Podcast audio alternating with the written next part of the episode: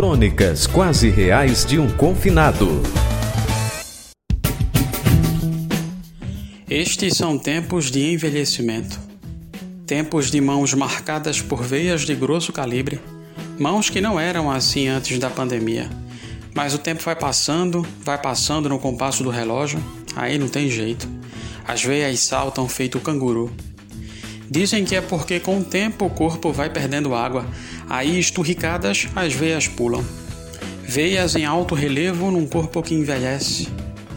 Com a Covid-19 também vieram as primeiras marcas de expressão definitivas do rosto, aos 34 anos. A pele da face parece mais granulada, meio ressecada, meio flácida. Quando o rosto contrai, as marcas de expressão rasgam a bochecha, começando já no pé do olho sulcos em alto relevo num corpo que perde colágeno e elastina. É o que dizem. Quem se vê no espelho vê sem entender que algo mudou. Estes são tempos de mãos secas, efeito do envelhecimento natural do corpo, que enxugou a produção de lubrificantes. É o que dizem. Bom, o fato é que com a secura também veio a descoberta de que passar as páginas de um livro pode não ser tão simples assim. O atrito com a página incomoda, a pele parece não aderir mais ao papel. Com a secura também veio a descoberta de que girar o volante do carro pode não ser tão simples assim. A mão parece não aderir mais à direção.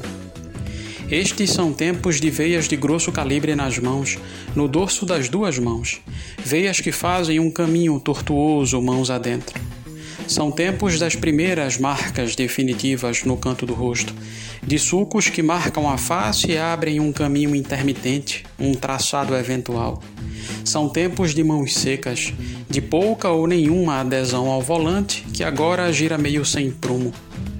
Estes tempos de pandemia são também de envelhecimento, e são tempos sem rumo